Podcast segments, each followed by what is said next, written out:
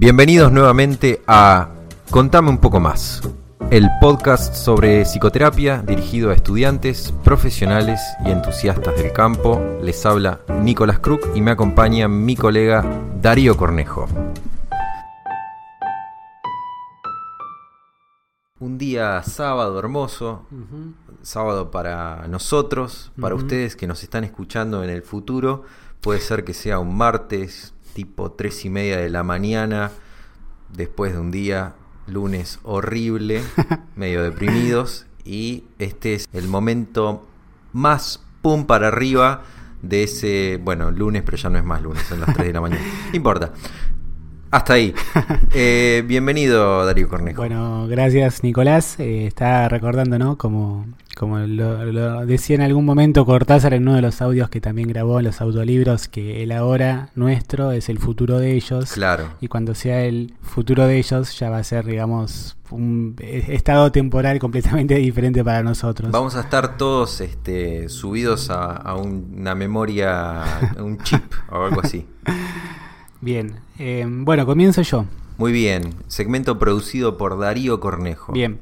Fuera de los micrófonos le contaba a Nicolás que lo que hoy quisiera compartir no es exactamente un dato contraintuitivo ni tampoco una autorrevelación, sino más bien mm, una idea que surge a partir casi de un juego intelectual publicado en un capítulo de una serie de publicaciones del equipo de Etsy, fundación no es local, es fundación bonaerense. Es de, eh, es de Cava, sí. de Cava. ¿Y de a qué se dedican? eh, un equipo de terapeutas cognitivo-conductuales que eh, se especializan en el tratamiento de niños y adolescentes. Bien. Hay dos referencias obligatorias, al menos yo las entiendo así ahora, para cualquiera que tenga la intención de trabajar con niños desde la clínica psicológica.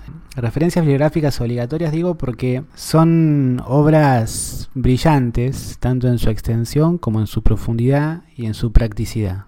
Uno de ellos es el Manual de Terapia Cognitivo-Comportamental con Niños y Adolescentes de la Fundación ETSI, eh, cuyos compiladores es- son Martín Gomar, Javier Mandil y Eduardo Bunge. ¿no? Una obra, Abrazo a todos ellos. abrazos a todos ellos. Una obra extensa de, de varios capítulos, estamos hablando de más de 500 hojas, o sea, un manual de Sí. psicología clínica. Que si uno lo tuviera en fotocopia sería enorme, ¿no? Nico me lo dice porque yo lo tengo justamente en un anillado horrible No, que eh, está. Viene la carta de documento, ¿eh?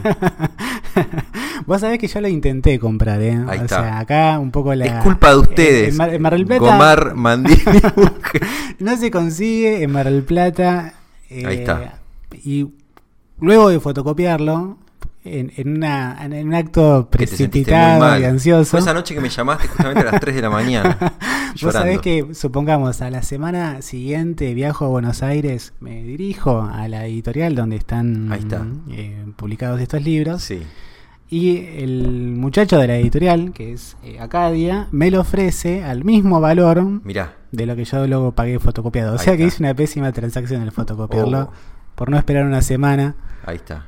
pensando que no lo iba a encontrar en Buenos Aires. Porque Darío es un impaciente, Gomar, Mandil y Unge se perdieron las regalías de esa copia. El manual es una referencia obligatoria, pero más obligatorio es aún el otro manual, que es el de aportes técnicos, que tiene un nombre parecido, solo que no, no es manual de, sino que se llama Terapia Cognitiva con Niños y Adolescentes, Aportes Técnicos, ¿no? de los tres mismos autores, Bunge, Gomar y Mandil, publicado un año antes. El de Aportes Técnicos es el de 2009, el siguiente es de 2010. También la editorial Acadia.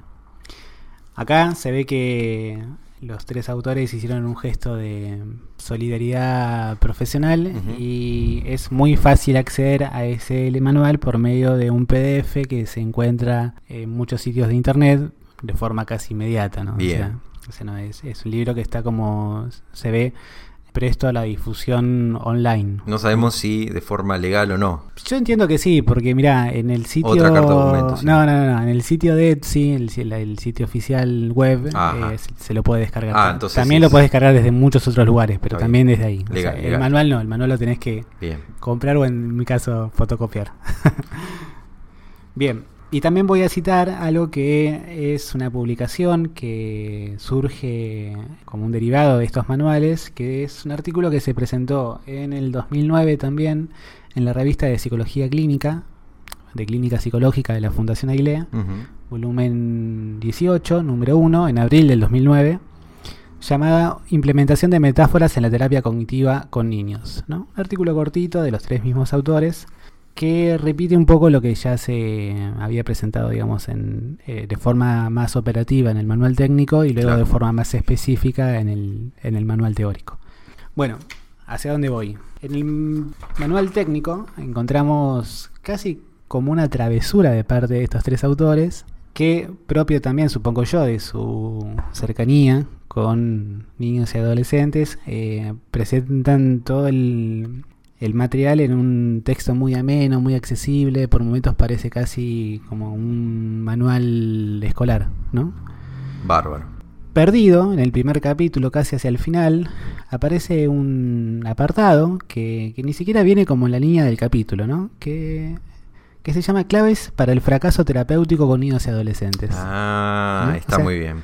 Divertido lo que encuentro acá, porque es más, eh, casi daría para meme, porque es realmente lo que no se debe hacer con los niños y lo que sin embargo, al menos a mi juicio y en vista de mi experiencia a partir del contacto con otros colegas, entiendo que es lo que muchas veces se hace. Mm. Supongo que un poco de ahí también la travesura maliciosa de estos autores. Sí, ¿no? sí, de saber qué se hace efectivamente. Claro.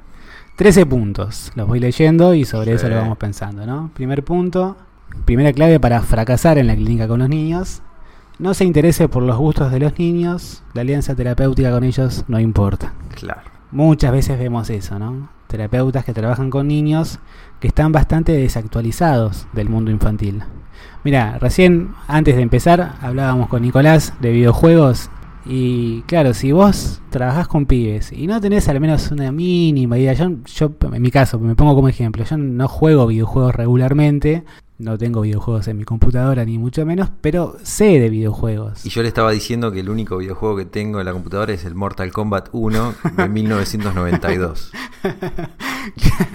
claro, y yo creo que la saga Mortal Kombat ahora va por la 12. La fácil. 38, claro. Y yo le decía a Nicolás que la última que recuerdo es la 9, que bueno, es de la 1 a la 9 han pasado, no sé, miles de personajes Sí. y con la historia cambió muchísimo.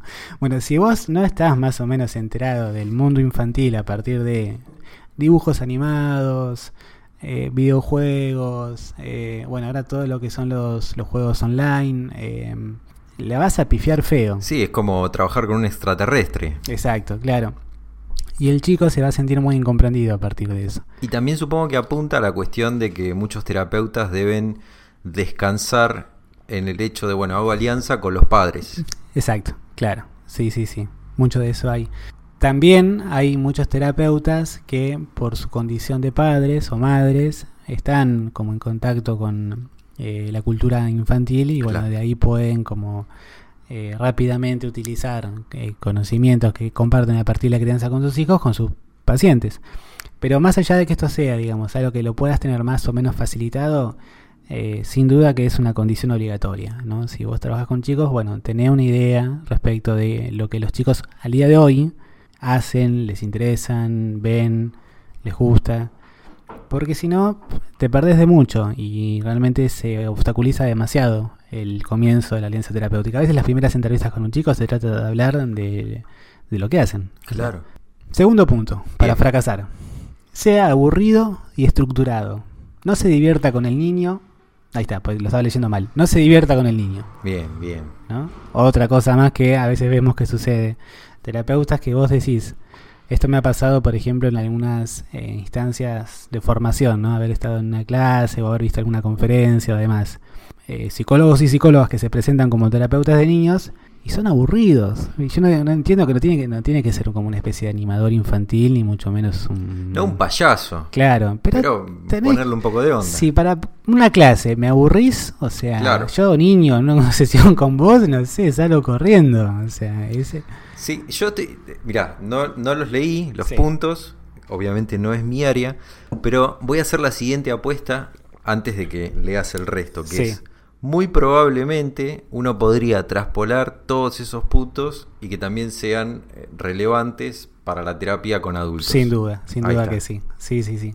Va, va mucho de eso. Bien. Tercer punto, acá sí eh, vale para las dos poblaciones, pero sobre todo para la infantil. Obligue al niño a venir a terapia. Claro, eso es, esa es la que no vale para los bueno, adultos. pero fíjate que muchas veces las demandas de algunas personas vienen a partir de la insistencia de otra, en adultos, Sí. ¿no? Por ejemplo, no sé, el caso más característico, vengo porque mi esposa me manda, ¿no? mi, mi novia. mi novia, claro. Los niños la tienen un poquito más complicada porque, bueno, a ver, me trae mi mamá y eh, Claro. encima vivo con ella y me cocina, o sea, Sí, sí. tengo que venir. Esto es algo que eh, yo entiendo muchas veces también falla en las prácticas con niños. Cuando un niño se siente obligado a ir a terapia, eso tiene mal, mal fin, mal Ah, no, desenlace. está bien, está bien. Me olvidé la premisa, que es eh, pu- puntos para fracasar, es lo- negativo. fracasar, no, claro. está bien, está bien, está bien. Este, justamente el niño tiene que elegir ir a terapia. Sí, sí, ¿no? está bien. Para adultos es lo mismo. Para adultos también es Está lo bien. mismo, pero en los niños tenemos que tener esta eh, salvedad mayor que es, eh, bueno, eh, tener quizás un, un- un- un tipo de bienvenida mucho más cuidadoso. ¿no? En el adulto uno puede ser un poco más áspero por momentos. Si vos evaluás que ahí hay alguna cuestión media, media como de... Sí, de- sí, sí, en la estrategia eso puede llegar a funcionar para, para algún objetivo que uno se plantea, ¿no? Exacto. Con un niño tenés que tener Claro. eso mucho más cuidado, Sí. ¿no? Si quizás es algo más como para pensar un proceso que, que, que chicanear un poco en una admisión, ¿no? O sí, sea, sí.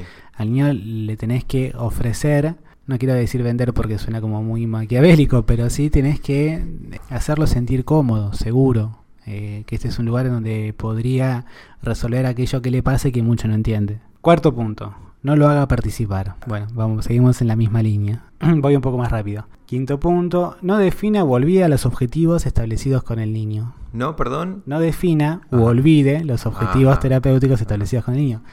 Acá también vale, ¿no? O sea, eh, explicarle a un niño que es un objetivo terapéutico no es sencillo, porque eso ya remite a ideas abstractas y los Claro. niños muchas veces, cuando están, digamos, en etapas previas del desarrollo psicológico, o sea, entre los 3, 4 y hasta diríamos los 11, 12 años, la idea de un objetivo terapéutico es algo bastante difícil de entender. Entonces uno tiene que ser muy creativo con las palabras. Ya para debe poder- ser difícil entender qué es lo que hace un psicólogo, qué Ujú, viene a claro, hacer ahí. claro, claro, claro. Sexto punto, trabaje solo con el niño.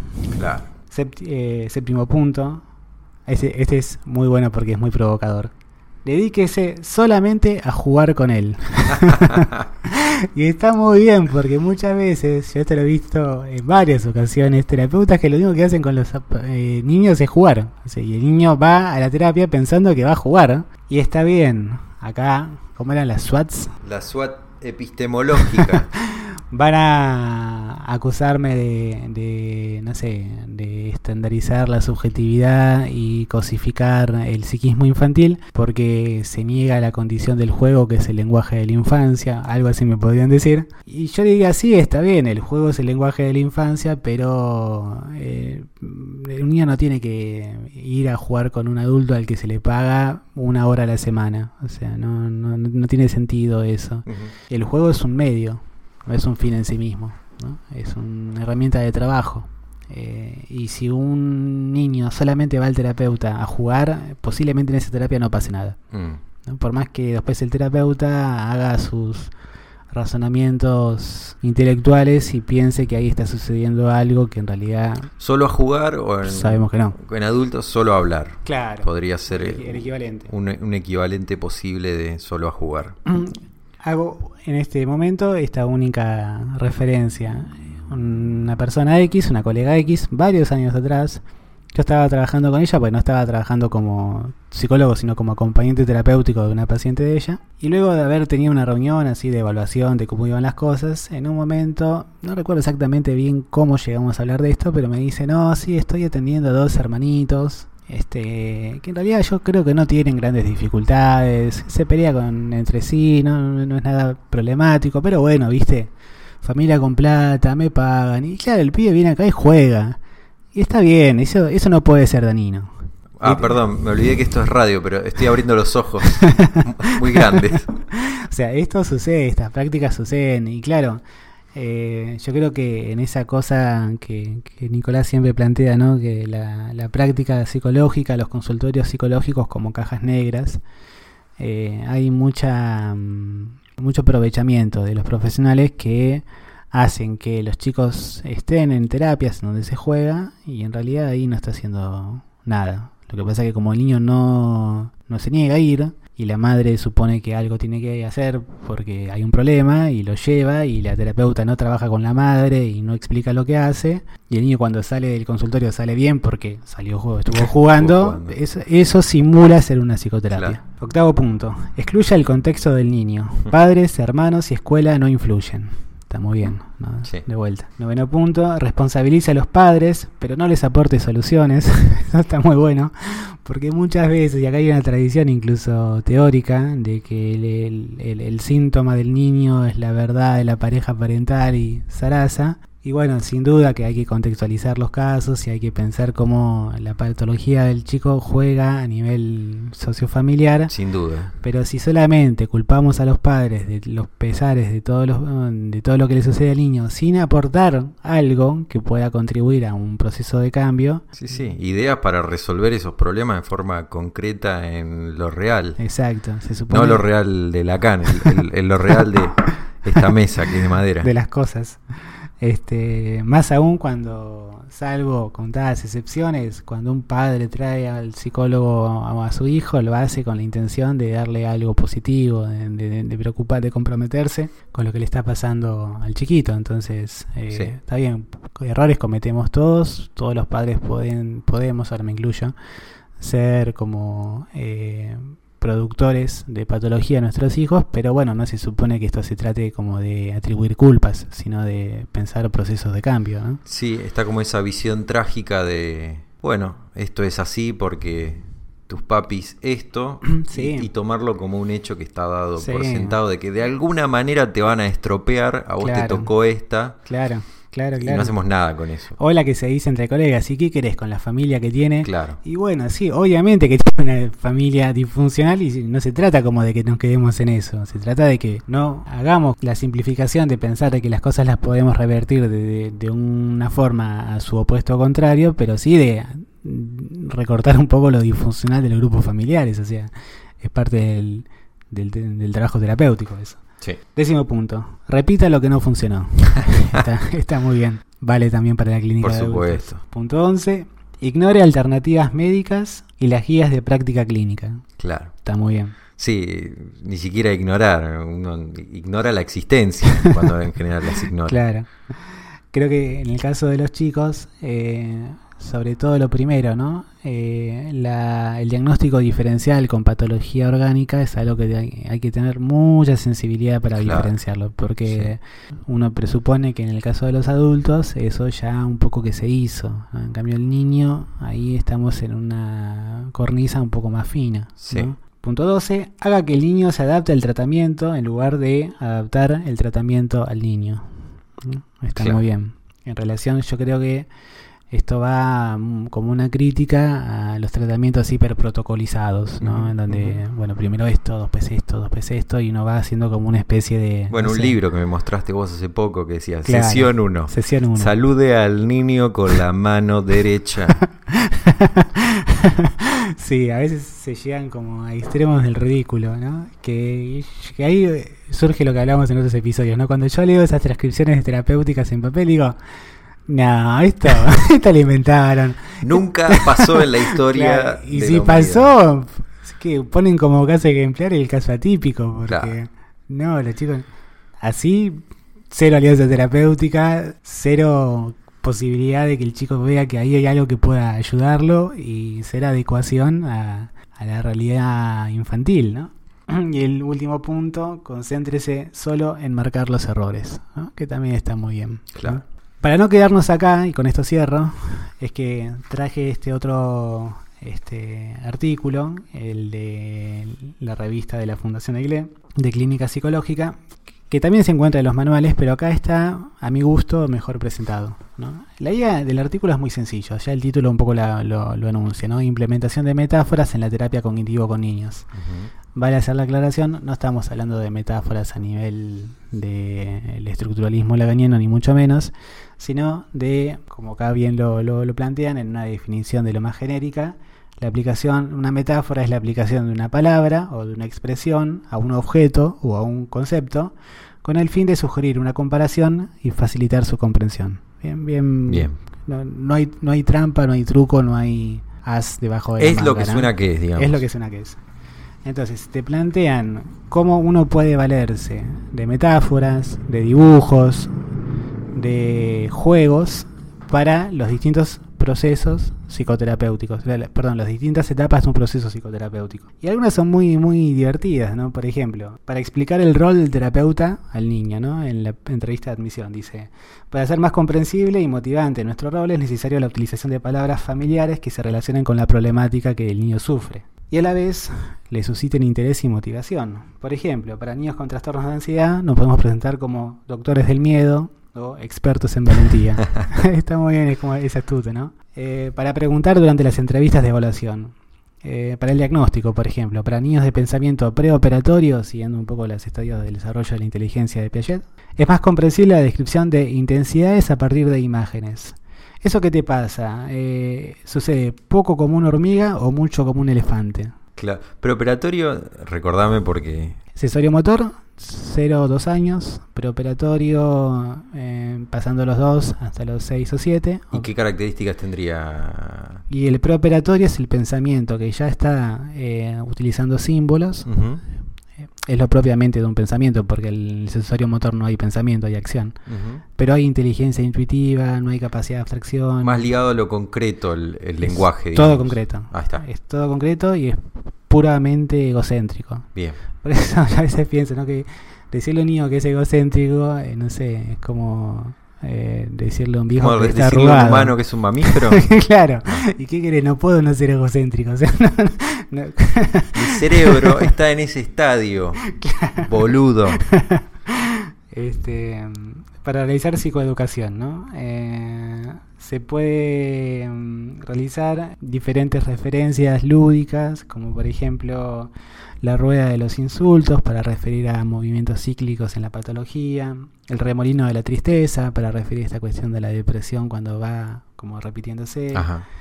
Eh, o esta que también vale para los para los adultos, ¿no? Este, este tipo de intervención, eh, decirle a un niño, me gustaría que analicemos cuadro por cuadro, como si fuera una película, para que la próxima vez que te suceda, vos le puedas cambiar el final. Fíjate que, que, su, sutileza. Lo tomo para los adultos. Sí, bueno, y eh, con eso un poco yo quería terminar. Seguiría leyendo, pero ya eh, para no extendernos, ¿no? Leo una más que es la que me gustó.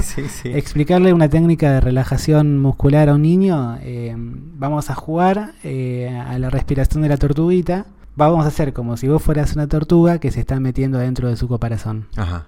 Entonces, cerra los ojos y vos a la tortuga, ¿no? O hacer una mm, eh, sesión de meditación guiada a partir de una eh, imaginería visual concreta, ¿no? Como, bueno, vamos a imaginarnos que somos un globo, que vamos flotando sobre un campo. ¿Por qué esto? Porque cuando uno plantea intervenciones con lenguaje abstracto, el niño no las entiende. Claro.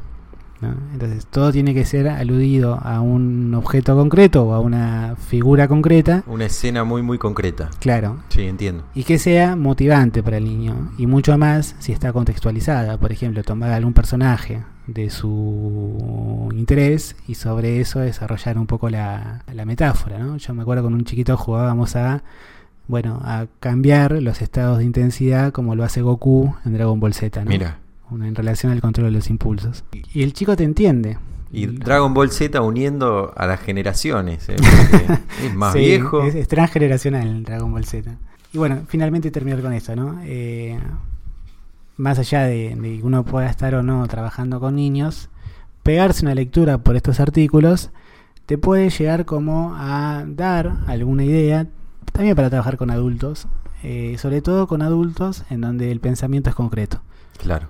Porque cuando hay pacientes que tienen, digamos, ya sean por su profesión o su formación académica, cuando hay eh, posibilidades de recursos intelectuales, bueno, uno puede permitirse más en el desarrollo de las intervenciones, ¿no? Y sobre todo en la psicoeducación o en alguna cuestión vinculada como a una intervención más orientada al insight. Pero no todos los adultos son así, incluso con gente escolarizada, a veces hay pensamientos muy concretos y poder utilizar recursos de la clínica infantil, me parece una buena idea. Amplía el rango de posibilidades de, del trabajo terapéutico. Y todavía más, me parece que cuando uno es, no soy, no es mi caso, ¿no?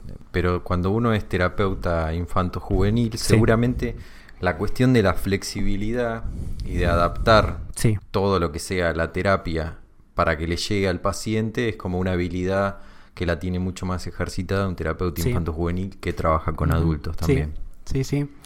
Em, Juan Carlos Volnovich, el psicoanalista, decía, recuerdo en una entrevista que, vi alguna vez, que a diferencia del análisis de un adulto, bueno, lo hablaba en relación al modelo psicodinámico, pero eh, el analista de un adulto tiene el cuerpo depositado en una silla y es un intercambio de palabras.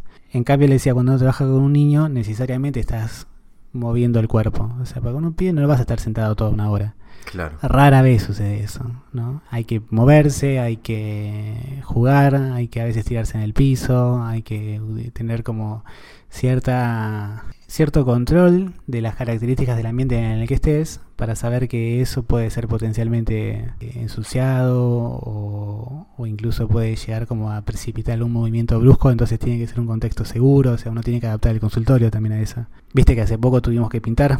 Sí. bueno, iba por ahí más o menos. Bueno, eso, ahí está ahí. Muy bien, muchas gracias. Gran producción, Cornejo. Muchas gracias.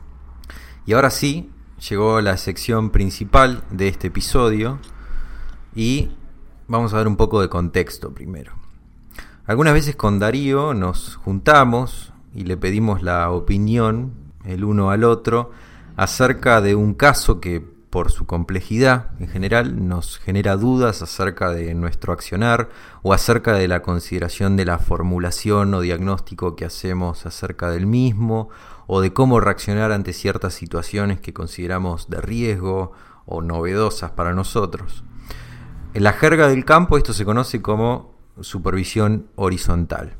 Es horizontal no solo porque nos consideramos pares, sino además porque no nos cobramos plata todavía, el uno al otro, más allá de la obligación moral de tener que llevar algún bizcochito o postre vegano a la reunión. El segundo elemento de contexto del tema de hoy es el hecho de que siempre que el paciente a mí me lo permita, hablo en mi caso en particular, grabo todas las sesiones de, de lo que es mi práctica profesional para poder escucharlas, planificar lo que haya que planificar para la sesión posterior, para refrescar, etc. Tengo entendido que Darío hace lo mismo, pero a diferencia mía, que soy un demente obsesivo, lo hace solo en algunas ocasiones y con algunos pacientes, ¿es verdad? Sí, sí, con poco menos de la mitad lo hago. Bien, pero lo haces. Sí. Lo que hoy vamos a volcar en este episodio es un ejercicio que podríamos llamar transparentando la caja negra, como la mencionábamos recién. La caja negra de vuelta es la de la práctica, la del consultorio. Bien. Y lo que hicimos fue cada uno seleccionar tres o cuatro audios de entrevistas de tres pacientes diferentes y hoy vamos a volcar nuestras impresiones acerca de nuestras actuaciones profesionales. Hago primero una aclaración muy importante que tiene que ver con el detalle de la preparación del experimento. Cuando uno le pide permiso a un paciente para grabar, le dice que es para uso estrictamente clínico y que si el uso fuera otro, por ejemplo, para formación o para investigación, lo que significa que el material va a tener otro tipo de exposición, entonces debe pedir permiso por escrito de parte del paciente en donde se describa este tipo de usos. Las grabaciones que usamos nosotros son de uso clínico. Esto quiere decir varias cosas y toda esta aclaración tiene que ver con los resguardos éticos que tuvimos y vamos a tener a la hora de realizar esta experiencia. Bien. En primer lugar, en ningún punto del episodio vamos a discutir los casos. El foco del experimento está en el accionar nuestro como terapeuta porque caso contrario estaríamos incurriendo en una falta ética. Grave. Lo único que vamos a decir en relación a los casos son frases que ayuden a comprender el contexto del accionar profesional al que nos estemos, al que estemos referenciando. Por ejemplo, me impactó la manera en que manejaste cuando tu paciente, uno de tus pacientes se puso a llorar. Nada más, así, como para entender de qué estamos hablando. Bien. En segundo lugar, incluso aun cuando no hiciera falta porque la supervisión cuenta como uso clínico, por el hecho de salvaguardar la confidencialidad incluso en un uso clínico, tomamos la medida de preparar los audios antes de entregárnoslos los unos a los otros, uno al otro, perdón, distorsionando la voz del paciente, eliminando todos los datos que podríamos considerar personales o, o detallados. De vuelta, si bien esto no hacía falta porque no deja de ser un uso clínico, no queríamos ni siquiera estar en una zona gris, más todavía porque esto es público, ¿sí? Y la única manera que vimos posible de ser cuidadosos hasta el punto de la exageración, bueno, se me ocurrió a mí que, era esta, ¿sí? Bien.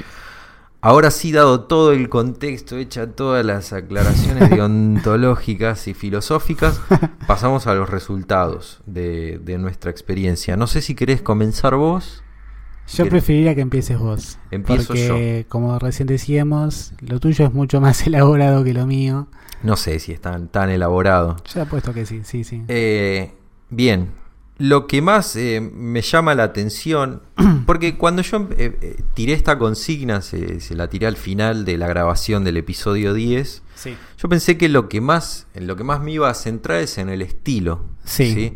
Yo no sé si tenemos un efecto de, como, como cuentan que tenemos los ciclos menstruales sincronizados, pero si bien yo reconozco que soy más teatral tal vez, eh, no dejo de ver una coincidencia bastante fuerte. Sí. ¿sí? sí. Ya, eh, ya cuando llegue a un poco más adelante y hable algo del estilo, veo que no es una variable muy, muy importante. No, no es lo más interesante para investigar en todo caso. Em, en todo caso, lo, que sí más destaco de los audios mm, es el, manejo de los tiempos y la estructura de la sesión, el esqueleto de la sesión que se va delineando a medida que uno va escuchando. Cuando uno escucha sus propios audios, digamos, porque está centrándose en el proceso, está centrándose en lo que quiere eh, retener para la sesión que va a tener mañana o lo que sea, no se está concentrando en la estructura, ¿sí? Al escuchar tus audios, yo lo, que más resaltaba, al no tener que preocuparme del paciente, eso es lo que yo pensaba, claro. se resaltaba mucho esta estructura que yo no digo que tenga una forma definida, pero sí tiene unos ingredientes o unos átomos que se repiten, ¿sí? En primer lugar, lo, lo, primero que me llama la atención es estas experiencias comunes, de vuelta, estos átomos. Por ejemplo, un pedido de opinión por parte de un paciente, ¿sí? Yo tomo este ejemplo porque me parece que de alguna manera puede llegar a mostrar el estado de autointoxicación teórica que sufre nuestro campo. Pedido opinión. Un paciente viene y nos dice, en este caso le dice a Darío, Darío, ¿qué opinas de, esto? ¿Te parece que haga esto o lo otro? ¿No debería haber como 38 manuales acerca de eso, porque es algo que sucede. Todo el no, tiempo. Nos matamos pensando que tal escuela y qué otra. ¿Por qué no hablamos de este hecho que se repite, que es el paciente pide opinión al terapeuta? Sí. ¿Qué es mejor hacer? ¿Conviene hacer esto, lo otro? Y, por ejemplo, ahí en el caso de, de Darío, está muy bien lo que hace Darío, de vuelta, esto no es para tirarse flores, es para ver cómo funciona una psicoterapia. Yo creo que se trata de eso. Y Darío, ¿qué le dice? Le dice, bueno, obviamente estoy resumiendo, ¿no? Pero, ¿cuál es el objetivo que tenés vos a la hora de entablar esta interacción con esta persona? ¿Qué es lo que querés lograr? ¿Sí? Más allá de, hago esto o hago lo otro. Bueno, vamos a mirar un poco más para atrás y ver qué es lo que a vos te gustaría lograr. El objetivo, ¿sí? La cuestión de los objetivos. Vos parame en cualquier momento, ¿no? Sí, sí, sí. Yo estoy como un poco emocionado porque acá es lo que se pone un poco en juego en relación a transparentar la caja, ¿no? Que, bueno, en nuestro caso lo hemos hecho en otras ocasiones, pero ahora lo estamos haciendo con un nivel de detalle que es inédito. Pero hay también un, un gesto de de honestidad y de, de autocriticidad que uno, al que uno se expone, que es el, bueno, mira, yo hago esto, ¿no? O sea, lo hago así.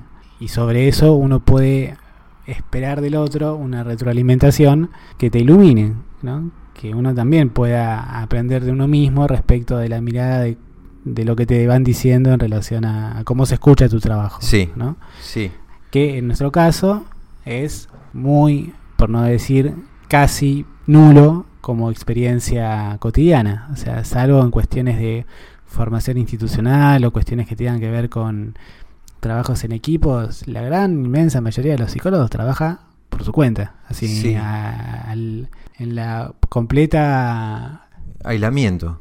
en el completo aislamiento respecto de lo que hace minuto a minuto en la sesión. Totalmente. Y, y te digo más, incluso en los casos en que uno supervisa, Sí, no supervisa de esta manera, no supervisa eh, y el supervisor escucha todo el audio. O todavía mejor, esto que estamos haciendo es, es más radical en el sentido de que yo me desnudo si vos te desnudás. claro. Si claro. no, nos quedamos los dos con Claro. los pantalones. ¿sí? Y en ese sentido... Siempre con sus metáforas sexuales. Sí, hay al- algo de eso siempre hay que meter. Está muy bien, sí. Eh, en ese sentido me parece un ejercicio que de vuelta con los recaudos, sobre Sí. todo en, realidad hay que de vuelta aclararlo, ¿no? Este tipo de recaudos lo tomamos Sí. porque nosotros lo hacemos público, pero este Sí. ejercicio entre pares podría, podría ser una cuestión más cotidiana. Es una cosa, básicamente, lo- la sensación que, que- que tuve yo al escuchar estos audios es, yo hago mesas, vos haces mesas, los dos trabajamos con madera. Ahora, de repente creemos que la forma en que el otro hace la mesa es totalmente idiosincrática y mágica y, y hay un halo de misterio y en realidad entramos, ah, sí, tiene un, este, obviamente acá, acá pierdo la, la analogía porque no, te- no sé nada de carpintería, pero Darío sí. tengo una moladora, bien, acá tengo sí. un martillo, tengo un montón de clavos, tengo cola de carpintero. Ah, sí, yo también. es como, eh, en ese sentido, Sí, sí. perdió la magia, pero también, de vuelta, y, y ya voy a hacer hincapié cuando termine de hablar de algunas cosas específicas de, de lo que escuché, de vuelta, a- acá hay algo muy extraño que está... El campo de la psicoterapia, el campo de la investigación en psicoterapia, me parece que está muy enfermo. Sí. ¿sí? Vo- Voy a hablar un poco más de esto. Ay, Permitime ahí un comentario breve. Eh, siguiendo con la comparación de los carpinteros, ¿no? Yo creo que entre terapeutas, entre colegas psicólogos clínicos, hay algunos puntos en común y hay bibliografía respecto de aspectos generales de cómo se trabaja. Sí, De cómo encarar una entrevista, de cómo, no sé, hacer una intervención paradojal, o cómo trabajar con un paciente reactante. Ponerle que eso medianamente lo encontráramos, ¿no? Sí. buscando un poco, ¿no? Sí. saliendo del grado, yendo un poco a, a, digamos, a la formación un poco más autodidacta o, o a los centros de investigación. más integrativa. Más integrativa, Sí. eso lo encontrás. Ahora, en relación a tu comparación con los carpinteros, no se sabe en psicología cómo se construye la mesa desde que te llegan las maderas hasta que sale del local. No. ¿no? Porque es como si en el taller del carpintero hubiera, no sé, hermetismo. Sí. Entonces nadie sabe exactamente el- cómo el carpintero labra la madera, utiliza, no sé, el pegamento, mide las cosas, porque ese sano ejercicio de mostrarse no, No es una práctica común. Pero la cuestión es, es total, totalmente, estoy totalmente de acuerdo con esta cuestión de que hay un abismo, por ejemplo, en Aigle, en una de las primeras clases de, del posgrado, dicen, bueno, porque el terapeuta es experto en conversaciones, se supone que debe ser un- una persona experta en, en conversar. ¿sí? Hablan de, de las características que tiene que tener un terapeuta, empatía, etcétera, etcétera, ¿no? Y después vamos directo a lo que, lo que son conceptos muy, muy específicos, ¿no? Como que te hablen de eh, formulación de caso y de, de estructura de significado, diagnósticos y demás. Ahora, vamos, vamos con esto. Esto es un- un- una estructura que yo saqué de escuchar uno de los pacientes, o de uno de los audios de Darío. Que obviamente yo hago eco de mi propia práctica y me parece una estructura bastante repetida, ¿sí? Sí. Esto no es una primera entrevista, esto lo voy a, lo voy a destacar. Bien. ¿sí? En ese sentido, me parece a mí que representa la mayoría de las entrevistas. ¿sí? Porque la mayoría de las entrevistas, a menos que uno sea un desastre, no va a ser la, pri- la va a ser, no va a ser la primera. Con suerte el paciente vuelve varias veces más. Em, 0 a 10 minutos el paciente habla. Sí, Trae, trae la cosa de la semana, ¿sí? sí. Valdría hacer una investigación de qué es eso que trae el paciente, el- lo- de lo primero que habla. Hay Sí, gente que planifica, yo recuerdo como paciente, a veces anotaba Sí. cosas para llevar. sí, ¿sí? sí, sí, sí. Entre los 10 y los 36 minutos, ¿sí?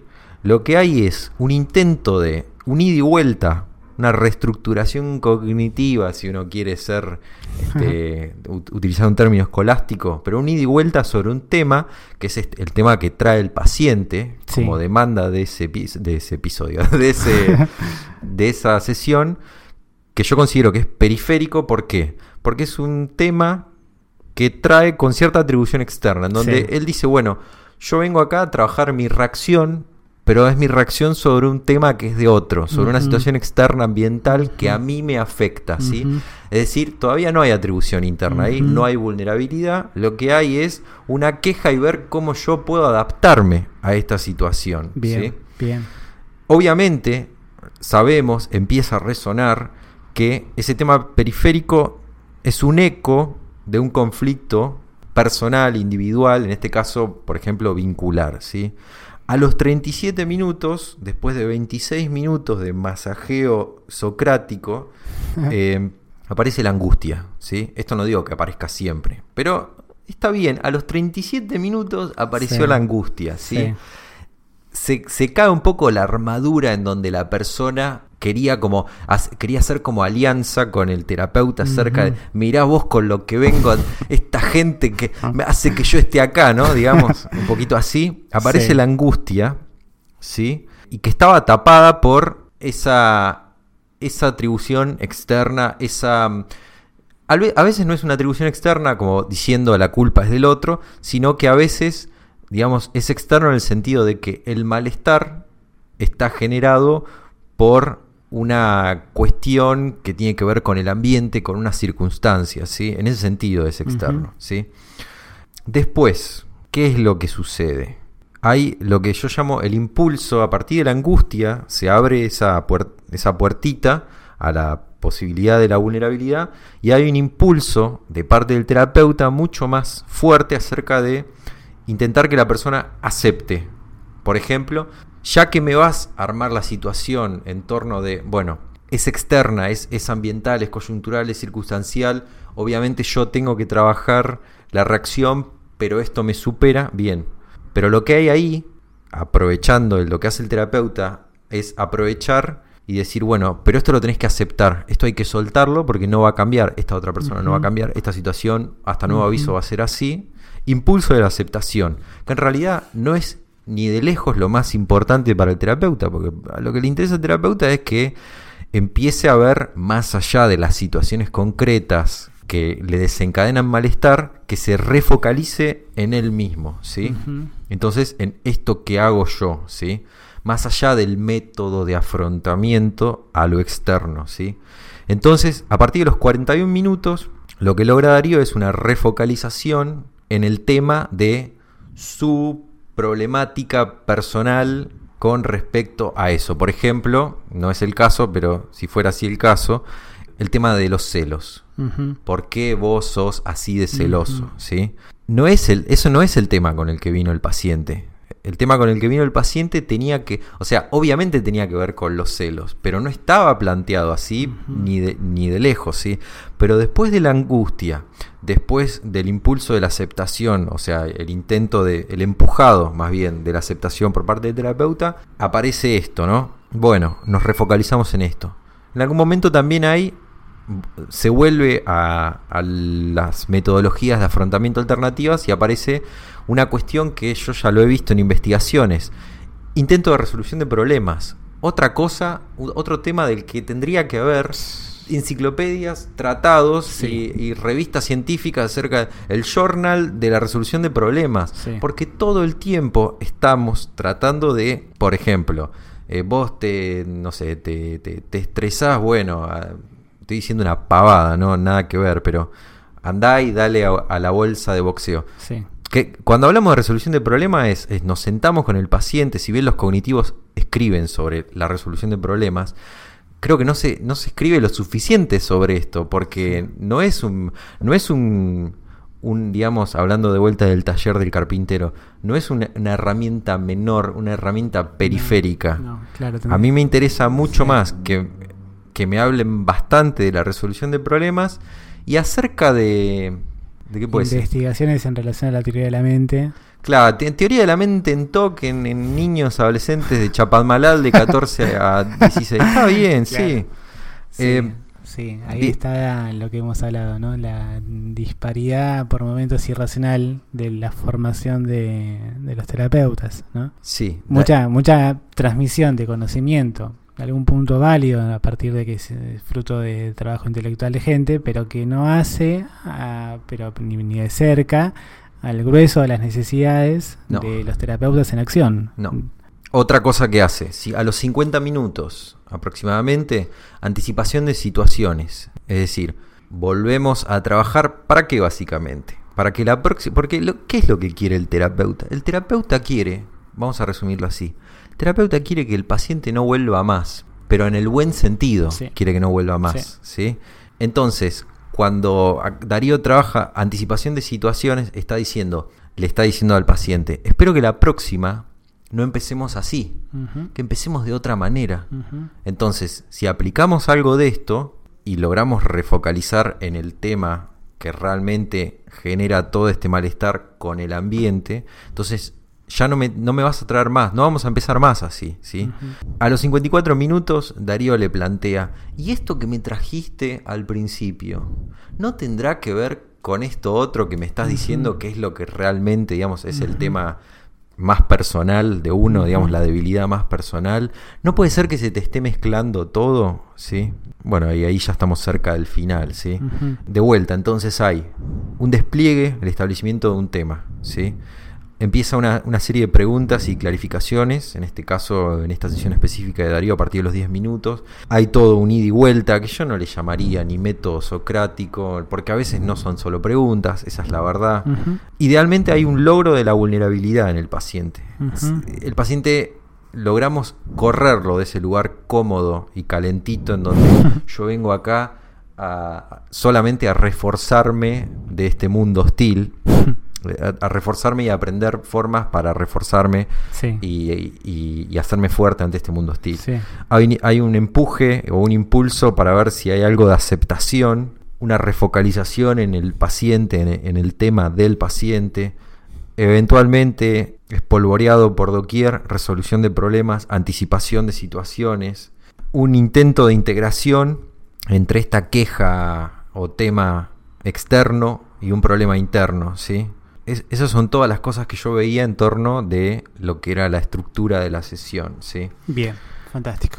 Luego ha- había uno del- de los de los audios de los pacientes que me pasó Darío, que era un, un niño, que ahí yo básicamente me, me centré en, en ver cómo era, era más curiosidad que otra cosa, porque no es algo que yo, que, que- que yo maneje, pero sí veo esto hablando de, de- com- digamos, combinándolo un poco con la Es- primera sección. Sí, eso me interesa eh, como eh, evaluarlo ahora con vos acá. También se pudo como identificar eh, la estructura de la sesión, el sentido de las intervenciones, Sí, la bueno eh, el principio psicológico que se estaba un poco metaforizando justamente a partir de, del juego con el niño. Era, y ahí te pregunto, ¿era evidente o había que hacer un esfuerzo? para de- nada. Bien. y creo que eso es lo que quería destacar, así como Bien. quiero hacer un, como un gran resumen. Después de última volvemos, pero Bien, para que para darte el micrófono a vos, sí. eh, esta cuestión de que la psicoterapia queda patente, que es cuando está bien hecha, es un proceso transparente, no, no hay nada que, explicar, no tiene chirimbolos. Cualquier eh, persona, haces un jurado como hacen los yankees en, en los juicios, juntás un montón de, de gente de a pie y van a entender perfectamente lo que está tratando de hacer el terapeuta y hacia dónde va el proceso y por qué responde de una manera o de otra. No hay nada que interpretar. ¿sí? En ese sentido. Eh, y eso llama la atención, ¿sí? En- algunas ocasiones nosotros hemos hablado de si todo esto, si, si, si tanto de, de las trabas que se ha autocreado el campo de la psicoterapia no tienen que ver con un gran complejo de inferioridad Mm. de personas que se ven a sí mismos como cirujanos del alma, en donde están, están de alguna manera haciendo una incisión en un este, sistema simbólico, entonces es- todo es complejo y no sé qué. Yo creo que hay algo de eso, porque además no solamente es transparente y, y se entiende, hay, si bien hay algunas cosas, y de hecho por eso tenemos una sección que se llama el dato contraintuitivo, que requieren conocimientos específicos, pero no deja de ser en un 93% una cosa que se entiende, que obviamente requiere oficio, porque, o sea, yo, yo llevo unas 500 horas, vos seguramente llevas más, pero yo llevo unas 500 horas de práctica, ¿sí? Sí. Eh, tengo prácticamente un posgrado a cuestas, leo investigaciones, leo libros. Me siento autorizado para decir o para expresar mi perplejidad acerca de por qué alguien que es psicoterapeuta y escribe sobre la práctica, ¿por qué no escribe en estos términos? ¿Por qué no dice, "Y la psicoterapia es esto y, y es, fantástico y tiene una variabilidad infinita? Pero no deja de ser una cosa transparente. O sea, es, es esta el resultado es esta mesa que tenemos, que está, tiene todas estas cosas, estos papeles, esta computadora encima. Eh, bueno, me fui. Te quiero dar la palabra y Bien. después de última hacemos Bien, un, bien, un cierre. Este, bueno, al final fue bastante más como placentero de lo que en, un primer momento iba como sospechando que inevitablemente experimenté un sentimiento de, exposición incómoda, ¿no? En relación a que, bueno, a ver qué es lo que se ve de lo que hago, sin estar tampoco con, exacta precisión ante mis ojos, que es lo que yo hago, ¿no? Porque, bueno, si bien lo que, todo lo que estás diciendo vos, este ejercicio de comunicación horizontal permite que uno se vea como ante un espejo, ¿no? O Sí. sea, y uno no puede ser espejo de uno mismo. o sea, Claro. El espejo tiene que ser necesariamente el otro. o sea, Totalmente. eh, y no digo un otro, digo con el que tenés al lado, con el que compartís el trabajo, ¿no? Yo, a diferencia de vos, que te centraste más en la estructura de la sesión y en encontrar eh, las similitudes a partir de eh, lo que vos también haces, yo eh, hice una escucha más, si se quiere, flotante del total de los audios que vos me mandaste, atendiendo así a la particularidad de cada uno de los pacientes, porque manteniendo la regla deontológica, ¿no? Hablo un poquito de esto. Eh, Nicolás me pasó tres audios, no, cuatro audios de tres pacientes muy distintos entre sí, Claro. significativamente diferentes entre sí. Yo creo que también hice lo mismo, pero en algún punto me parece que yo tenía dentro de todo pacientes internalizadores, los que te presenté. Lo tuyo era mucho más, eh, mucho más entreverado, ¿no? Había pacientes con un perfil mucho más externalizador, pero con situaciones a veces muy delicadas o con atravesamientos jurídicos y con todo un asunto ahí que involucraba, bueno, lo propio de la vida de cada uno de ellos, que te exigía a vos como terapeuta eh, intervenciones distintas, Claro. ¿no? A partir de un mismo estilo terapéutico. ¿no? Sí me pasó esto que vos decís, ¿no? Eh, lo escucho y digo, ah, mirá, entre Nicolás y yo, si bien hay diferencias, hay más puntos en común que diferencias, ¿no? O sea, es- está bien, somos dos personas distintas, pero los dos tenemos más o menos las mismas formas, ¿no? Comparando un poco el trabajo que vos hacías con el que... Sí, yo creo que es el efecto del oficio. Es los dos Ujú. sabemos hacer mesas, no nos va a salir igual la mesa. No, claro. Pero yo, por ejemplo, veía un poco esto, ¿no? Cómo vos utilizabas este, el humor, que es algo que en vos es muy trabajado, pero por tu propia personalidad. Cómo modulabas la intensidad de tu voz, cómo por momentos, ahí yo que te conozco bastante, eh, veía cómo te obligabas a un silencio, Sí, ¿no? Que a veces escuchaba ahí como una respiración que me indicaba a mí como una- un impulso a hablar que era como suprimido, ¿no? Sí, sí, sí. digo, ahí él está queriendo que el paciente elabore, no se la quiere dar de entrada, no, no se la quiere como eh, desarrollar él, quiere que haya como reflexión, dar masticada, digamos. dar masticada, claro, por más que sea evidente, porque eso también es algo que uno aprende a hacer, identificás qué es lo que está sucediendo, pero no se trata como de un trabajo que se reduzca a una actividad reflexiva y de aprendizaje, como ah, no te das cuenta que es esto, sino que, bueno, justamente esto que se llama el timing, ¿no? O sea, aceptar que el otro va, digamos, por una carga emocional distinta, viviendo su propio presente con otro tiempo y uno pudiendo como macerarlo. Eso. Como tenés un estilo mucho más cuidadoso en el uso de las palabras, a partir de que vos eh, sos muy cuidadoso del detalle de los audios y sé que cada vez que vos grabás volvés a escuchar y que sobre eso haces tus anotaciones y a partir de ahí tenés como un plan de acción para la sesión siguiente. Ese es un ejercicio que yo no hago muy habitualmente, salvo que la situación me haya resultado como medio perturbadora, entonces la tengo que volver a escuchar para saber si hice algo más o menos bien y qué luego voy a hacer la siguiente.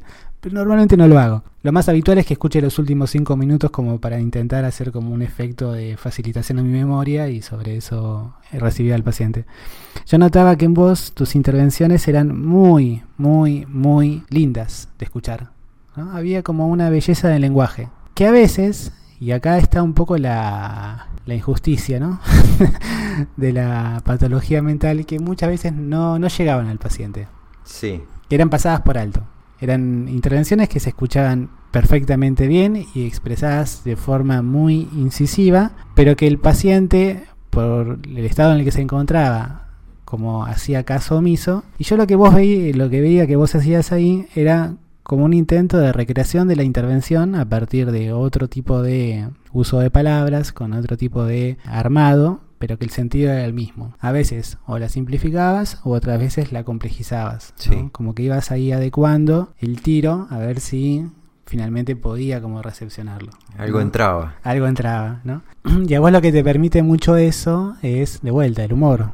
Porque cuando yo veo que vos te reís con el paciente, es porque en esa complicidad de la risa, algo se captó de lo que estabas diciendo. Bien. ¿no? Me parece que eso también a mí me servía como un, indicador de, bien, ahí, ahí ingresó, ahí pudo. Lo otro era más preparación del terreno. Ahí ya están hablando en una misma consonancia de significado. Sí. Recuerdo que también en uno de los audios, eh, en un paciente en particular, que es un paciente con una patología de personalidad grave, me sorprendía, digamos, la aceptación incondicional que hacías de lo que te expresaba. A mí me pasa, y ahí yo creo que están un poco las diferencias en relación a, al trabajo terapéutico, que yo soy mucho más blando en eso y a veces eh, un poco más enjuiciador. Cuando hay, por ejemplo, eh, un uso del lenguaje más sucio, o sea, cuando hay puteadas de parte del terapeuta, o hay eh, la narración de situaciones violentas en donde el paciente participó. Sí, digamos, casi un acting out, un relato que es como un acting out por la intensidad en la agresividad. Claro, exacto. Y que deja muy mal parado el paciente. Sí. Eh, y que el paciente no lo dice en el tono jocoso de mira que yo que soy como lo mal que me porto, sino que lo trae justamente como un tema de, trabajo terapéutico porque es parte de su patología. Este, a mí me pasa que yo me intimido, me pongo mucho más rígido y soy más, si se quiere, expulsivo en ese tipo de trabajo. En cambio vos te la bancabas mucho más con el paciente, podía estar como en un nivel de mayor por, eso digo esta referencia rogeriana, ¿no? De, aceptación incondicional. Bueno, me estás contando quizás lo peor de lo que has hecho, los aspectos más moralmente criticables de lo que vos sos. Sí.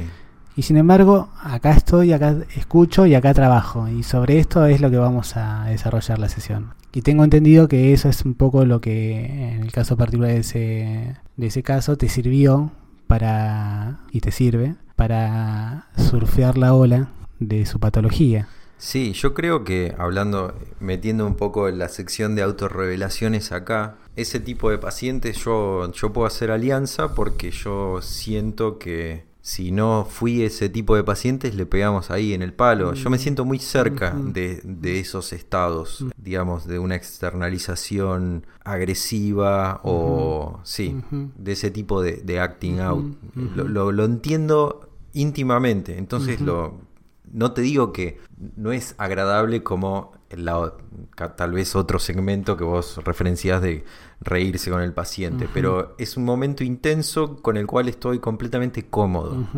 Que Que obviamente no es que eso, yo creo que eso depende de la historia de cada terapeuta, no Sí. le pasa con todos los tipos de pacientes. No, no, no, no. Me parece que. Eh, mira, hoy a la mañana, pensando en este episodio, releía el- los artículos de justamente de Aguilé en relación al, estilo personal de terapeuta. Y bueno, ahí se, viste, se mencionan diferentes variables como para caracterizarlos. Acá, acá tenés, buenísimo. Y bueno, justamente viste que en la cuestión. ¿Dónde está? A ver. eh, que hace a la historia del paciente, perdón, del, del terapeuta, este, que es atencional. Va- Vamos a dar un poquito de contexto. Sí. El, el estilo personal del terapeuta es un constructo creado por eh, entre Sergi Corbella, que es investigador de, de España, no recuerdo bien de dónde, y la gente de Aguilé, y, y dividen el estilo personal del terapeuta en cinco funciones o variables, digamos, dimensiones continuas bipolares. La atencional, por ejemplo, que mencionás vos recién, tiene que ver con fluctuar entre ser focalizado. Para, ¿cuál era? La atencional era entre abierto y focalizado, por ejemplo. Exacto. ¿sí? Bien, La sí. instruccional entre flexible y rígido. Sí. La expresiva, la, la dimensión expresiva entre distante y próximo. La, mm, la involucración, creo que esta es la que, de la que podemos hablar ahora, baja y alta. ¿sí? Hay pacientes, yo por ejemplo con esta, mm, con esta cuestión del estilo personal terapeuta, lo que yo veo es que depende del paciente, si bien uno tiene un rango lógico y no puede Sí. ser todo, Sí, pero en la medida de lo posible uno tiene que adecuar, por ejemplo, el nivel de involucración Sí. con este tipo de pacientes. sí. Involucración baja, No. no vas a ningún lado. No generas alianza terapéutica, no, no hay empatía, no hay, no hay clima terapéutico. No. No, no. No vas a tener ningún resultado. No, No. eh, toma, no sé Bueno, qué ibas a decir mm. con respecto al estilo. Respecto del estilo, esta idea, ¿no? O sea, la historia personal del terapeuta es eh, un aspecto de primerísima importancia para pensar el rango de su población en salud mental. ¿no? Sí. Es algo que, que tiene que estar, digamos, eh, muy identificado por parte del propio terapeuta respecto de cuáles son un poco sus propios fantasmas y sus propios su historial. ¿no? Como para poder sentirse más a gusto o menos a gusto con determinado tipo de patología. Y yo lo que notaba en vos ahí es que, a ver, había como una un clima terapéutico mucho más cercano eh, en estos pacientes externalizadores con, modalidades de diálogo muy intenso que en otro, en donde quizás el tono era más bajo, era un tono un poco más melancólico, Sí. este, y donde tu intervención también era pertinente y, y se podía identificar y estaba como claramente adecuada al, al, al- al contexto de la, de la sesión.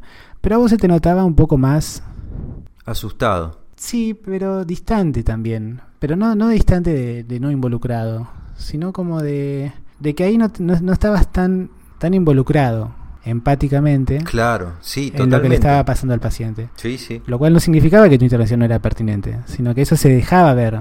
Sí, sí, totalmente. Y yo creo que en ese sentido, eh, por ejemplo, yo para ese tipo de pacientes me siento capacitado, pero sé que hay un trecho de, de alianza que no vamos a poder recorrer del todo, básicamente porque a mí me falta esa experiencia. Tampoco esto quiere decir que uno tiene que haber tenido todo tipo de patologías o todo tipo de No. dramas vitales para poder tener alianza, pero en este caso vos estás hablando de una mm, de un paciente con un duelo traumático, muy traumático, y claro, había como un trecho como doblemente, era primero tener eso, perder eso de esa forma traumática, que era como una doble distancia. Ujú. Sí, sí, creo que es, sí. es así, es tal Sí, cual. Sí, sí. Quizás lo que quiero decir acá es que te escuchaba con este tipo de pacientes, con este tipo de dificultades que te traían, menos cómodo, y en la otra, yo no sé si la palabra es más cómodo, pero sí más a gusto, más Sí. desafiado. Más, sí, más a gusto yo, totalmente. Sí, como eh, por eso un poco la, la metáfora ¿no? de, de esto del surf, como, como más, eh, con, con un in- una instancia de, de adrenalina más elevada, pero que a vos te, te resultaba como más, Más fluido. más fluido y más placentero Sí. en ese sentido. Por más que era más intenso, sí. Claro. Te digo más, eh, porque vamos a, ya que va- vamos a meter la pala, vamos a pisarla también Dale. y sacar más tierra. Para casos como duelo traumático, a mí lo que me pasa es que, de hecho hace poco viste que leímos un artículo muy bueno acerca de, Sí. de Sí, sí, sí. psicoterapia del duelo traumático. Sí. Y, y yo lo entiendo y, y- y lo apliqué y lo veo, pero hasta cierto punto siento que la psicoterapia ayuda hasta ahí para el duelo traumático. Estamos hablando de las cosas más terribles que le pueden pasar a, a un ser Sí. humano, como puede ser un padre perder a, a un hijo y ese tipo de cosas. Sí. ¿sí? Eh, y yo siento que en, es- en ese sentido no, yo no tengo fe en la psicoterapia para esos temas. ¿sí? De, de vuelta, no estoy diciendo que en ningún punto del proceso de duelo traumático la psicoterapia no tenga nada que hacer. Yo no digo eso, pero hay como una suspicacia fundamental que yo tengo hacia, hacia ese punto. Básicamente de vuelta, por, porque yo, como no he estado en ese lugar, yo me imagino, la idea que tengo yo es esta. Con esos pacientes yo estoy siendo el terapeuta que a mí me gustaría haber tenido y que no tuve, Bien. lamentablemente, ¿sí? Bien. Todo lo que es ansiedad, por más que yo no sea una persona, por ejemplo, con, con ansiedad social, hasta cierto punto me puedo relacionar co- con esa dificultad. Porque en algún momento creo que todos tenemos un poco de Sí, ansiedad social, sí. aunque sea si nos tenemos que remontar a épocas tempranas de, de la adolescencia, ¿no? Sí. Pero ahora, para estas cuestiones tan, tan, tan conmocionantes a nivel existencial, creo que hay un límite en donde yo mismo intento hacer como teletransportarme a esa situación hipotética y, y no sabría qué decirme a mí sí, mismo. claro. ¿Sí? Claro. Sí, sí, sí. Dos cosas y al menos yo tengo hasta ahí, Sí. que es esto de em, como una idea y después una cosa más en relación a, tu trabajo. La idea, esto en respecto de lo que nos enseña, ¿no? Este, yo pensaba que, porque lo habíamos hablado en otras ocasiones, que estar atento, como yo te escucho atento, en, en los dos casos, solo que en uno te escucho más cómodo y en otro quizás un poco más impaciente, Sí. con el paciente, este, pero correcto, pero impaciente a partir de que no te involucra sentimentalmente tanto en lo que estaba sucediendo a partir de un registro propio. Más incrédulo. Más incrédulo, Te- bueno, te diría ahí yo. va, ahí va. Este, poder tener una agenda que uno mismo programa compatible con el clima terapéutico que se genera con cada paciente, hace que vos hagas una mejor jornada de trabajo que si los un poco mechás a cómo conviene el horario del paciente y, tu disponibilidad de trabajo. ¿Qué te quiero decir con esto? Eh, es indispensable que los terapeutas puedan anticiparse respecto de cuando ya hay tratamientos en curso, de, de- del tipo de, de atención y de exigencia y de energía que te impone cada paciente y los combines en el día a día como para llegar a estar lo suficientemente receptivo al espectro de situaciones en las que te vas a encontrar en tu jornada de trabajo. No sé si estoy siendo claro con esto. No- yo no entendí, pero tal vez los oyentes entendieron. Saberse. Por resistencia, seguro. que lo hemos hablado en otras ocasiones. Hay que armar correctamente la agenda de la semana. La agenda, por ejemplo, el, el orden en que uno atiende ciertos pacientes. Exacto, claro. Y, bueno, y, Y- eh, con respecto a eso. Y saber ubicar, digamos, en, en un mismo día, Ajá. dos pacientes que te exigen un clima emocional demasiado elevado, quizás no sea una buena No, decisión. totalmente. Entonces, compensar uno que te exige quizás menos con otro que te exige más. Poner una media hora entre uno y otro. Y Otro tema del que tendría que haber un par de libros. a eso voy, ¿eh? a eso voy, ¿no? Lo que no se enseña y que sin embargo es el carpintero diciendo, mira, a veces la madera viene con una ondulación que Está veteada así, hay vas a- que fijarla de esta forma para que quede plana. Sí. Es algo que te la te encontrás con eso todos los días, y sin embargo, lo terminás por aprender como de forma autodidacta, ¿no? Sí. O sea, y es central. Sí, Es- no es, no es menor. no es un tema menor. Eh, y fíjate que muchas veces puede ser una variable que produzca eh, impericia de parte del terapeuta. Porque, por ejemplo, yo pensaba, ¿no? Ese nivel de tensión emocional en el que vos te encontraste con Sí. ese paciente externalizador, Sí. eh, repetido tres veces en un día, No. te deja de De- cama. De hecho, después de ese paciente, tal vez yo no podría atender Claro, ni, ni uno cerca claro. que no O- tuviera nada que ver. Claro, digamos. claro, no. claro. O sea, otro así al hilo. No, no, claro no, que no. te quema. Sí, te sí, quema. Totalmente. Eso respecto de lo que no se enseña, ¿no? Y que, que, está, que hace nuevamente al, al gaje del oficio más, cotidiano. Y lo otro, en relación a vos, que eh, te insisto con esto del humor, te insisto con esto, con tu brillantez a la hora de crear metáforas que no sé de dónde las sacás, porque... De la nada, no sé. en el momento son, se me ocurren. Son muy buenas, digo... Y yo de hecho las, las escucho y hoy apliqué, hoy, hoy, hoy también, pero a lo largo de la semana apliqué algunas. Este, bueno, de hecho, esta de surfear la, surfear la ola, me la... Esa no es mía, ¿eh? Es que yo creo que no, la, la mayoría no deben ser tuyas, pero las sacás no sé de dónde, las... Bien, como a tu mente, como si fuera... Lo de surfear la ola es de, de, de todo lo que es la literatura del mindfulness. Hablan de mucho de surfear la ola. Pero sí, sí, la mayoría sí son mías, che. Mm. Dame, eh, digamos, admitime algo. Bueno, esa creatividad y en el uso del lenguaje es eh, sin duda uno de los puntos más fuertes que vos tenés y que creo eh, se le debe exigir y si no entrenar a los terapeutas. Hay que ser creativo con las palabras, Sí. porque la repetición, la insistencia, la reiteración, eh, siguiendo un poco lo que la clave para fracasar, ¿no? Si uno es monótono y aburrido, o sea, la terapia está condenada al fracaso. Sí. Si vos eh, mantenés el mismo principio de trabajo psicológico, como puede ser en ese caso la regulación de la ira, ¿no? Sí. O la identificación de un eh, trayecto vital infantil que se repite en el vínculo con el hijo, este, y poder una y otra vez abordarlo por diferentes alegorías, eh, es lo que te conduce, digamos, a- al objetivo terapéutico. Sí, sí, recorrerlo de mil maneras diferentes. Sí. Eh, yo creo que una de las cosas que más sirve, que es la sensación que tengo yo cuando termino una sesión, es ¿volvería yo después de esta sesión? Sí, definitivamente.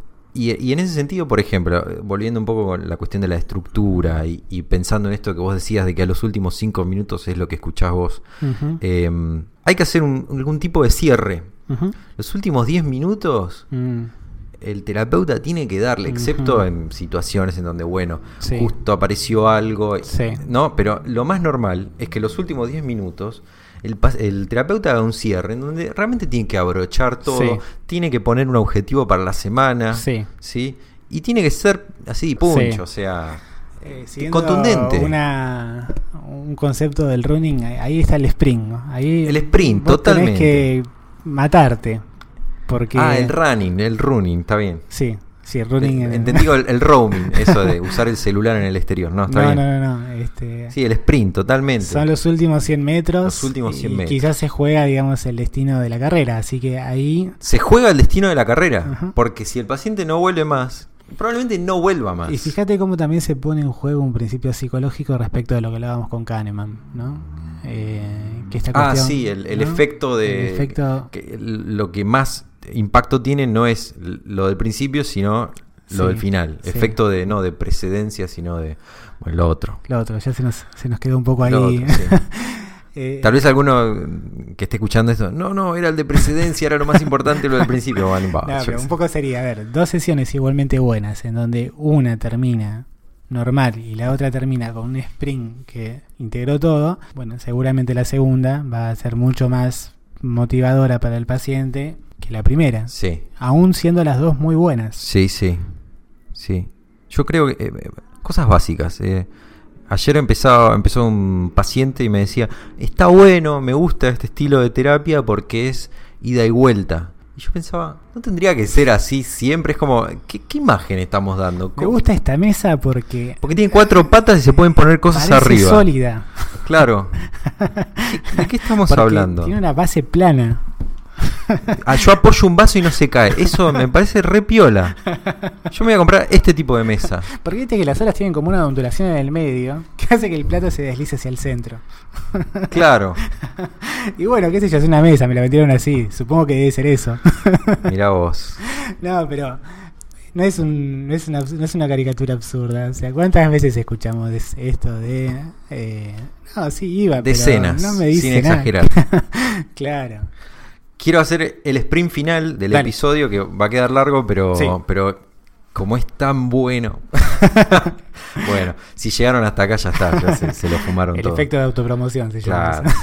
El autobombo. Autobombo. Bueno, uso de los audios. Mm, Eh, esto ya directo, obviamente, no es para el- los entusiastas o los No. entusiastas, digo, los entusiastas ni los estudiantes, quise decir, No. sino los profesionales, pero los audios Por ejemplo, es, es una cosa que se me ocurrió hace relativamente poco usar, de que cuando son pacientes en donde requiere bastante psicoeducación, por ejemplo, en todo lo que sean pacientes externalizadores donde, o donde hay que trabajar mucho con la regulación. Yo lo que estoy haciendo ahora es, le ofrezco al paciente mandarle Mm. el, el- el segmento del audio en donde yo le Mm. explico un montón de cosas que yo me doy cuenta que en el momento las entendió, pero que la, Bien. digamos, de- Bien, está bueno. la conexión neuronal no le va a dar para el resto de la semana. ¿sí? sí. Entonces se lo mando. ¿Y esto en base a qué? En base a saber que la confidencialidad es nuestra para con lo que nos dice el paciente.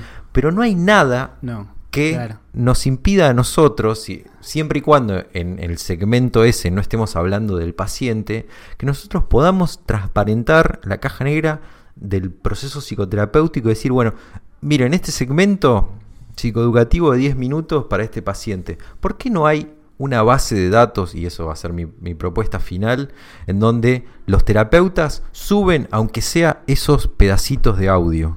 ¿sí? Bien. Porque con la, con la excusa de la confidencialidad y de que no, no se puede saber nada de, de lo que pasa en la sesión, eh, nos estamos perdiendo saber, aunque sea la mitad. Y otro me podría decir, y bueno, pero se va a perder el contexto. Y yo qué sé. A ver, ¿de dónde partimos? Partimos de cero, de que no tenemos nada. El- eh, abrimos el closet, justamente, salir del closet. Abrimos el closet y no hay ni un calzón. Y yo te estoy diciendo, mira, acá podemos poner camisas. Y, pero vas a estar de desnudo. de- Pero ahora estás desnudo. Yo te estoy proponiendo una mitad, aunque Sí, sea, ¿sí? sí, Algo, hacer algo con eso. Sí, sí. Y finalmente, ¿qué hace el terapeuta? ¿Y, por qué no hablamos todo el tiempo de esto? De- Después abajo en, el, en la bibliografía voy a mencionar un par de libros que a mí me parece que son lo más cercano que yo alguna vez leí de este tipo de cosas, de este tipo de reclamos que yo que estamos, que estamos realizando al campo. El terapeuta eh, señala, explica un proceso, por ejemplo, analiza funcionalmente una conducta, un patrón, ¿sí? Confronta, confronta dichos versus hechos, valores versus proyectos, dichos versus dichos, valida, normaliza, modela, cuestiona, incentiva, refuerza positivamente si queremos ser escolásticos, Bien. meta, comunica aquí y ahora, interpreta, explora, explora, explora pensamientos, emociones, deseos, respuestas, impulsos, actuar, sensaciones corporales, contiene, empatiza, dramatiza, metaforiza, acompasa, facilita, refleja, hace un eco. Yo lo que, lo que entiendo de lo que me estás diciendo es lo siguiente. Parafrasea, guarda silencio, observa, autorrevela, clarifica, recapitula, consolida, afianza algunas, algunas cosas, nuevas narrativas, por ejemplo, significados, reformula, o, o sea, reatribuye. Esto que me estás diciendo que vos lo ves conectado con esto, para mí tiene que ver con esto otro que de vuelta tiene que ver más con algo tuyo. Contextualiza, personaliza o despersonaliza, ¿sí? Prescribe, indica, instruye, aconseja, propone una resolución alternativa, despide. Y bueno, como despide, nos despedimos también nosotros. Wow, qué spring. Ya está, Sí. te corriste todo. Sí, llegamos al final. Así sí, Impecable. así sí iban a volver. Impecable. Sí, todo eso. Todo eso. Todo eso. Y lo más maravilloso es que si tenemos colegas que sin jugarla ni de héroe ni de ni de mártir se exponen como lo estamos haciendo nosotros con los resguardos éticos y deontológicos que eso requiere, todo eso que acaba de señalar Nicolás es identificable desde el minuto 1 de la sesión al minuto 59. Sí, No hay truco, no hay magia, no hay no hay secreto. no hay secreto. Eh, no hay, no hay eh, estandarización de subjetividades ni borramiento de la singularidad a partir del protocolo. No, hay un trabajo profesional. Hay madera y hay oficio. Exacto. Y hay herramientas. Y hay herramientas. Será hasta la próxima. Eh, escúchennos no solamente en Facebook, escúchennos con cualquier aplicación de podcast en Android o en, iPhone. Nos pueden escuchar eh, desde la página nuestra, cornejocruz.com barra escuchanos. Déjennos mensajes en el Facebook de Contame un poco más o mándenme un mail a mí, Nicolás G crook.gmail.com y los abrazamos hasta el episodio 12, prontos a cumplir un año. ¿Qué tal? hasta la próxima.